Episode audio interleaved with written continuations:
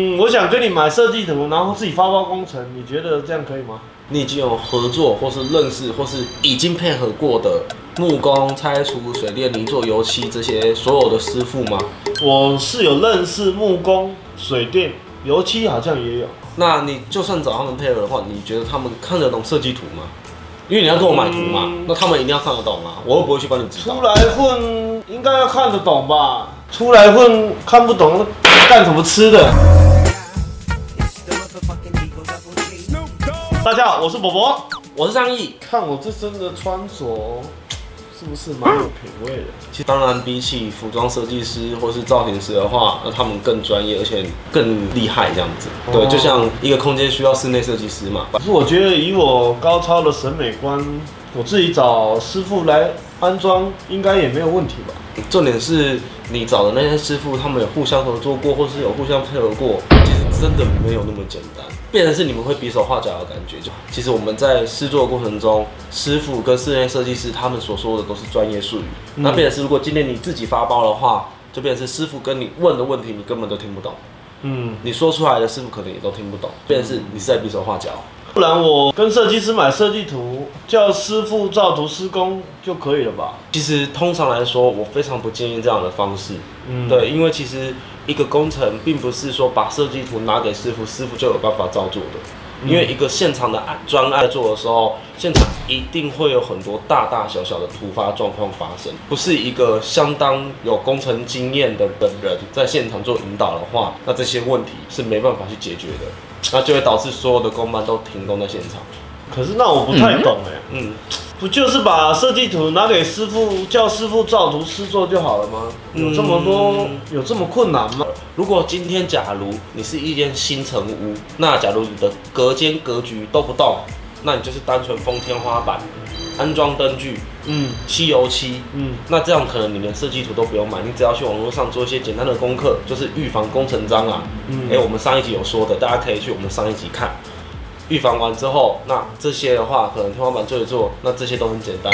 但是，譬如你已经动到隔间墙，或是说跟动厨房的位置，甚至是中古屋整个重新翻新的话，那困难度可是大大的提升，因为可能会牵动到水电、泥作、木工等等的前后关系，你还要考虑到水电在制作的时候会不会跟后面的木工周边的时候会有前后冲突，这些都要考虑到，并不是做的美美的就好。嗯，如果今天是中古老屋，照你刚所提到的，你们要在喝中古老屋，中古中古屋就老屋，老屋就老屋。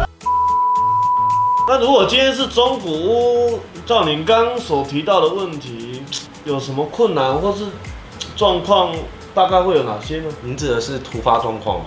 对我，们在可能现场勘验完之后，很多中古屋，它可能二十年前有稍微简单的装潢过，那可能就是天花板木座啊，或是等等隔间墙里面都是被封了死死的。也就是说，我们设计完之后，到现场要开始拆的时候，我好像蛮常听到有钢筋裸露，大概类似这样的问题哦，壁癌，壁癌就会导致钢筋裸露，嗯管线外露，最可怕的是重重事件。哦，对那重重危机啦。没是非常聪明的。好，天哪，你今天早上看没错，嗯对。那现在就是说，如果这些突发状况发生的话，如果是一个完全没有工程经验、自行发包的业主的话，可能当下就会不知道怎么解决。嗯，我好像有听过，嗯如果是白蚁的话，你现在没有拆干净，你再装新的，好像它会侵还是一样蚀到，对你到时候重新装完之后，马上可能过不到半年，全部又是被啃食的痕迹了。哇。你等于是可能两三百万的装潢就是白花的。那假如我如果今天是新城屋，我若单纯一样拿设计师给师傅，师傅没办法照图师做吗？如果你很简单的只是说封天花板，然后安装灯具、油漆而已，那你就可以自己发包了，甚至连设计图都不用买。可是如果你今天有动到隔间，或是说厨具，甚至连浴室都要变动，嗯那困难度就会大大的提升。